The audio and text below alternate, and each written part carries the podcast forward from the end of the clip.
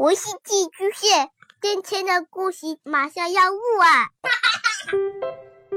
孩子的世界充满了色彩和欢乐，用有温度的声音讲你爱听的故事。白杨叔叔和大明的晚安故事。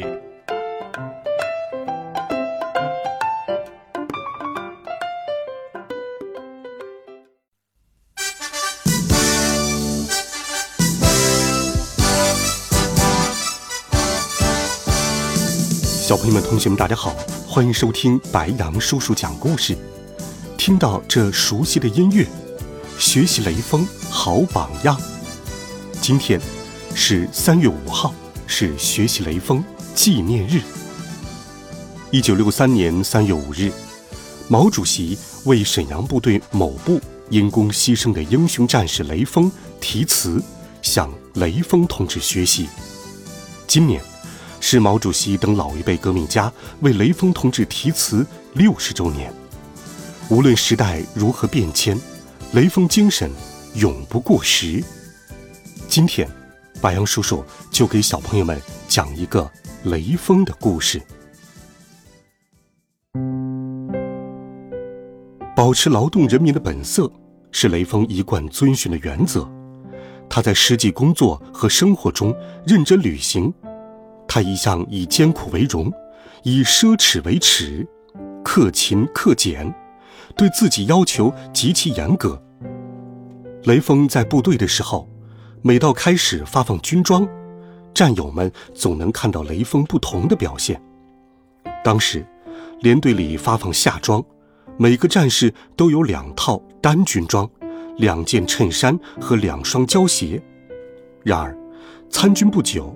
雷锋便每年只领一套单军装、一件衬衫和一双胶鞋，无论怎么说，他也不肯领两套。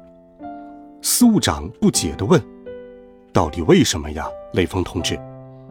雷锋解释说：“你看，我身上穿的旧军装不是还好好的吗？再说，即使是破旧了，只要缝缝补补还可以穿呢。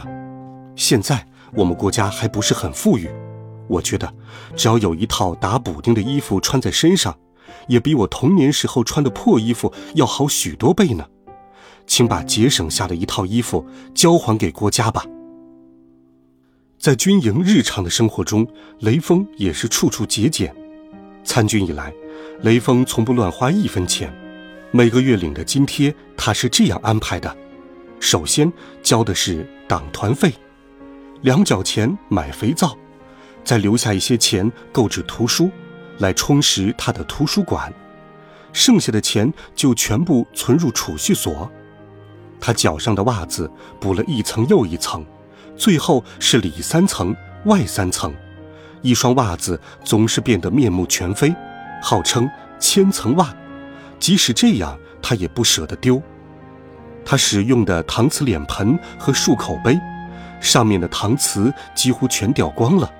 黑色的铁皮一块块露出来，他也舍不得买新的。他说：“这样扔掉不是可惜吗？也不漏水，还能凑合着再用一用，能省点就省点吧。”雷锋利用休息时间找来木板，做了一个木箱子，放在宿舍的一角。他把平时从外面捡回来的螺丝钉、螺丝帽、钉子、铁丝，都放在里面。关键时候，它的作用还真不小。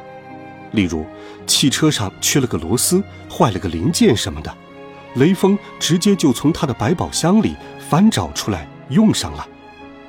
对于勤俭节约，雷锋有自己鲜明的见解。他在日记当中写道：“我要做一个有利于人民、有利于国家的人。如果说勤俭节约是傻子的行为，那我甘心愿意做这样的傻子。”建设需要我这样的傻子。雷锋能够养成勤俭的美德，并不是偶然的。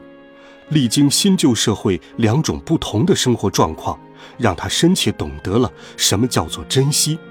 而勤勉学习、加强自身修养，也使他保持了为人处事的良好作风。这，就是雷锋的一个小故事。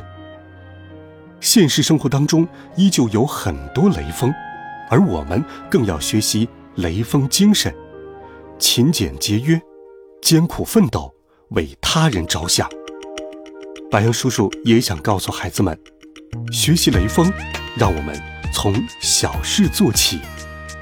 你有哪些帮助他人的经历呢？